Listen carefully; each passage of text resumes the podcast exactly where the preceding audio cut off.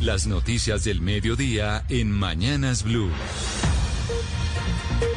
Son las 12 y llegan a Blue, a Blue, Radio las noticias para que usted se pueda actualizar de lo que pasa en Colombia y de lo que pasa en el mundo. Y empezamos este resumen de noticias, Eduardo Hernández, a las 12 del día con el presidente Iván Duque y Electricaribe. Le tengo noticia, Camila. Noticia grande en la costa caribe colombiana. Ya el presidente Duque prendió el switch dándole la bienvenida al nuevo operador del servicio de energía en la costa caribe colombiana. A partir del primero de octubre ya no estará Electricaribe. ¿Y cómo fue la cosa? ¿Cómo lo recibieron allá en la costa caribe colombiana esta noticia, María Camila? Hoy le podemos decir a toda la comunidad de la costa caribe colombiana que hoy empieza la nueva historia en el servicio de energía en nuestro país para esta región. Eduardo, Camila, buenas tardes. Ese fue el momento en el que el presidente Iván Duque encendió el nuevo interruptor, un switch de manera simbólica diciendo adiós definitivo a Electricaribe. Y pues en la costa están de fiesta porque al fin llegó el operador del servicio de energía que promete un cambio. Después de dos años de dar pasos para cumplir una promesa a los habitantes de esta región del país, el presidente Duque aseguró desde Barranquilla que los apagones y el mal servicio serán cosa del pasado. Con el final de Electricaribe llegaron entonces entonces los operadores Caribe Sol, responsable de garantizar el servicio a los 1,21 millones de usuarios del Atlántico, Magdalena y La Guajira, y Caribe Mar, que prestará el servicio a 1,51 millones de usuarios en los departamentos de Bolívar, Sucre, Córdoba y Cesar a partir del primero de octubre. Escuchemos al presidente. Y yo quiero que quede claro que a través de esta estructura vamos a ver en la próxima década, empezando ahora con la mayor inyección en estos primeros dos años de más de 10 billones de pesos para mejorar integralmente el servicio de energía en la costa caribe colombiana. Nunca se habían garantizado inversiones de esa naturaleza. Los mandatarios de la región también tienen la esperanza de que con este cambio de operador pues vengan mejores costos, pagos justos para los habitantes de la región. Así lo dijeron en el evento el alcalde de Barranquilla, Jaime Pumarejo, y también la gobernadora del Atlántico, Elsa Noguera. En este momento el presidente está en Cartagena. En Barranquilla hizo la inauguración de eh, primer operador y ahora está haciendo la inauguración de Caribe Mar. Gracias, María Camila. Entonces empieza un nuevo operador a partir del primero de octubre en la costa Caribe, 12 del día, tres minutos. Y en otras noticias, en Bogotá, cerca de 800 mil pacientes que tienen hipertensión han dejado de ir a los controles médicos este año. ¿Por qué? Porque les da miedo contagiarse del COVID-19. Juan David Ríos. El distrito de Bogotá identificó que alrededor de 800.000 personas que tienen hipertensión y otros problemas cardiovasculares están dejando de ir a sus controles rutinarios por simple temor al COVID-19. Según expertos, las personas están llegando a urgencias ya con accidentes cerebrovascular avanzado y se ha visto una disminución en los hospitales de hasta un 30%. El cardiólogo Carlos Alberto Pacheco. Es más valioso, la medicina preventiva, que se basa en este concepto, de poder prevenir antes de que sucedan eventos que no se puedan controlar o que lo discapaciten o que aumenten la, lo que llamamos la mortalidad temprana, morir antes de los 70 años. Hoy en el Día Mundial del Corazón, precisamente los expertos hacen un llamado para no dejar a un lado cualquier tipo de síntoma y acudir a urgencias cuando sea necesario. Mantengan su alimentación saludable, eh, el aporte de vitamina y de nutrientes a base de minerales con las frutas, con las verduras. Hay que tener presente que varios estudios reportan que solo el hecho de estar aislado puede incrementar el riesgo incluso de infartos hasta en un 20%. 12 del día, 4 minutos. Los escuchaba esta mañana Camila hablando de la polémica que hay en torno a la posible necesidad de una reforma tributaria. Y le cuento que el expresidente de ANIF, Sergio Clavijo, que ha sido reconocido por lanzar unas propuestas bien polémicas, le advirtió al gobierno que tramitar una reforma tributaria el año entrante es demasiado tarde, porque entraría en vigencia en 2022. Por eso sugiere que de una vez el gobierno se ponga en la tarea para sacarla este mismo año. Marcela Peña. Y es que si deja pasar más tiempo, corre el riesgo de que el Congreso ya no apruebe nada porque se acercan las elecciones y ese sería el escenario perfecto para que el país pierda su grado de inversión. Clavijo dice que se van a necesitar cinco puntos del PIB en nuevos impuestos y será clave aumentar el IVA, ponerle impuesto a la renta a quienes ganan más de 3 millones de pesos y subirle los impuestos a los colombianos de mayores ingresos. También echar para atrás algunas rebajas de impuestos a las empresas. El propio economista admite que una parte de estas propuestas se va a hundir en el Congreso dependiendo del desgaste político del gobierno de Iván Duque. 12 del día, 5 minutos. Y ahora nos vamos a noticias políticas. De las económicas pasamos a las políticas porque el senador Iván Cepeda llevó a la Corte Penal Internacional los abusos de la policía durante las movilizaciones sociales en Bogotá. Kenneth Torres. El senador del Polo Democrático Iván Cepeda señaló que ante los hechos de violencia en el país por causa de los abusos policiales y los masacres en diferentes zonas del país, el congresista envió una comunicación a la Corte Penal Internacional denunciando lo que está ocurriendo en el país. Hemos remitido hoy una comunicación a la Fiscalía de la Corte Penal Internacional denunciando los crímenes sistemáticos que han cometido en los últimos años unidades de la policía y particularmente los hechos del pasado 9 y 10 de septiembre, así como también eh, la circunstancia de que a pesar de que hay órdenes judiciales, el presidente de la República y el ministro de la Defensa han decidido desacatar a la justicia. Cepeda señaló que espera que estos hechos que fueron puestos en conocimiento de la Corte Penal Internacional, esta instancia judicial emita un concepto sobre la situación de violencia que vive Colombia. Y viajamos al municipio de Soacha porque allí los rectores de los colegios públicos están denunciando que el Ministerio de Educación nunca les hizo llegar los recursos para las adecuaciones que necesitan las instituciones con el propósito de que los niños puedan volver a las clases presenciales.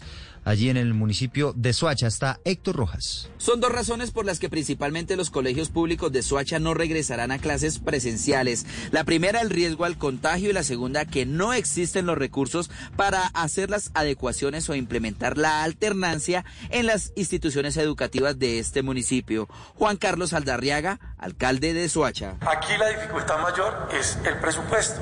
Aquí tenemos aulas y salones que en el municipio de Soacha están entre 45 y 50 niños cada aula.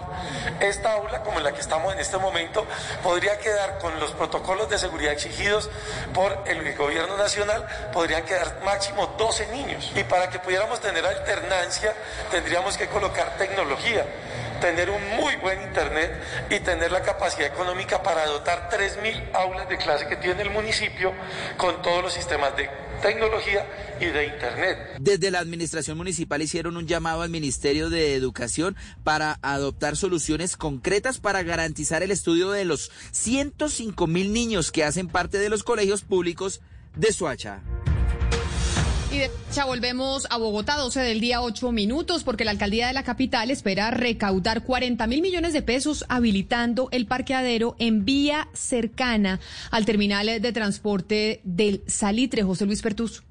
Sí, muy buenas tardes. Y la alcaldía de Bogotá dice que estos recursos se buscan para facilitar el crecimiento económico y permitir generar recursos para el sistema SITP. Al respecto sobre el estacionamiento en vía y este nuevo acuerdo al que ha llegado el distrito, habla Nicolás Estupeñal, el secretario de Movilidad. Todas las mañanas, todos los días nosotros vemos imágenes de carros parqueados bloqueando los andenes, bloqueando las ciclorrutas, evitando el flujo de los transeúntes. Es por eso entonces que hemos tomado la decisión como administración distrital de operar el estacionamiento en vía de manera pública. Esto lo vamos a hacer con la terminal de transportes. Este programa se ejecutará en el segundo semestre del año 2021 y se expandirá progresivamente a toda la ciudad de acuerdo a los resultados que se vayan dando en la operación implementada.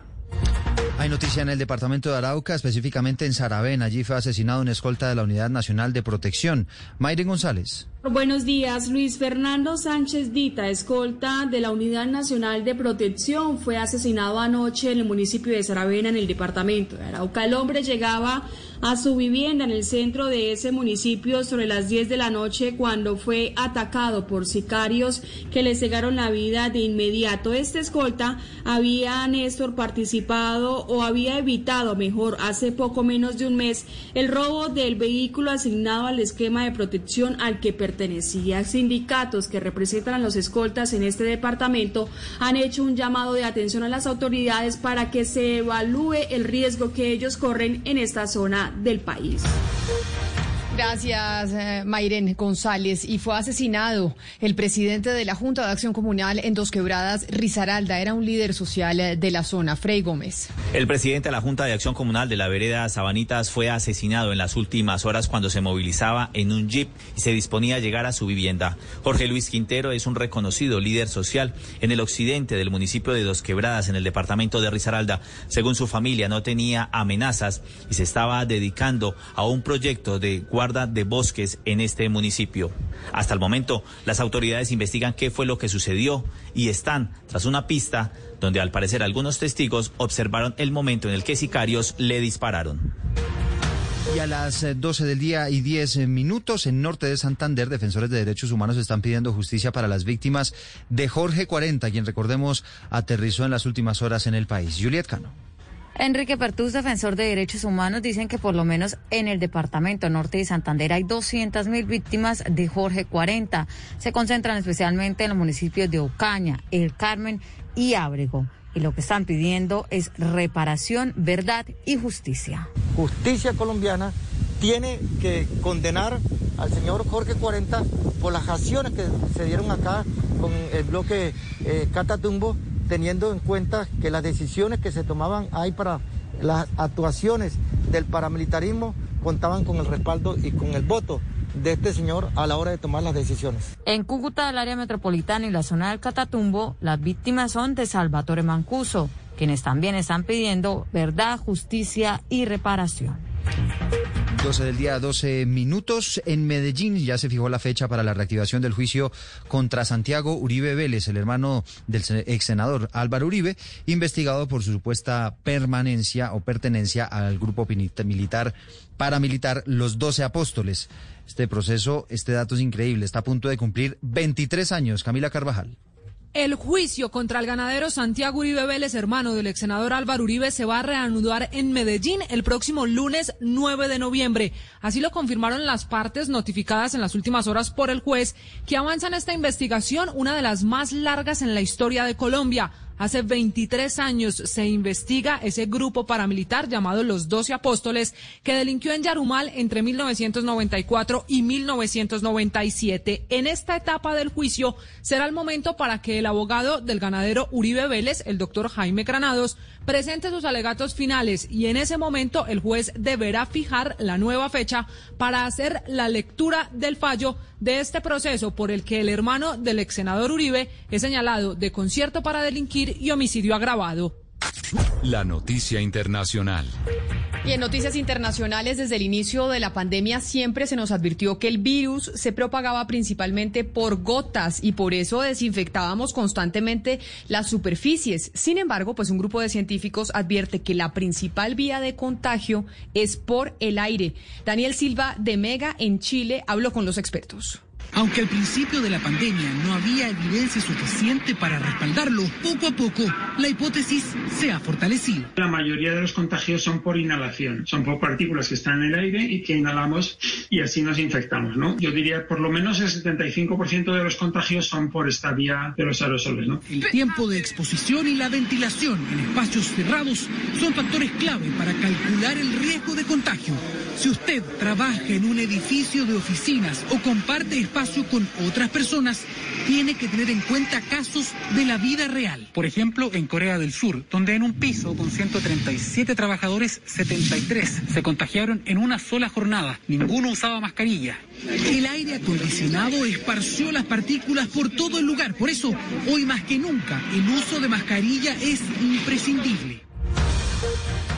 Y la noticia internacional también tiene que ver eh, con Venezuela y en este caso también con Irán, porque el mayor general de la Guardia Revolucionaria de ese país, Yahif Zafafi, dijo lo siguiente, Venezuela está pagando la gasolina que le enviamos a su país con lingotes de oro y así se confirma la información que se venía diciendo desde hace ya unas semanas que el gobierno de Nicolás Maduro a través de vuelos internacionales estaría enviando lingotes de oro para pagar la gasolina a Irán que envía al país sudamericano.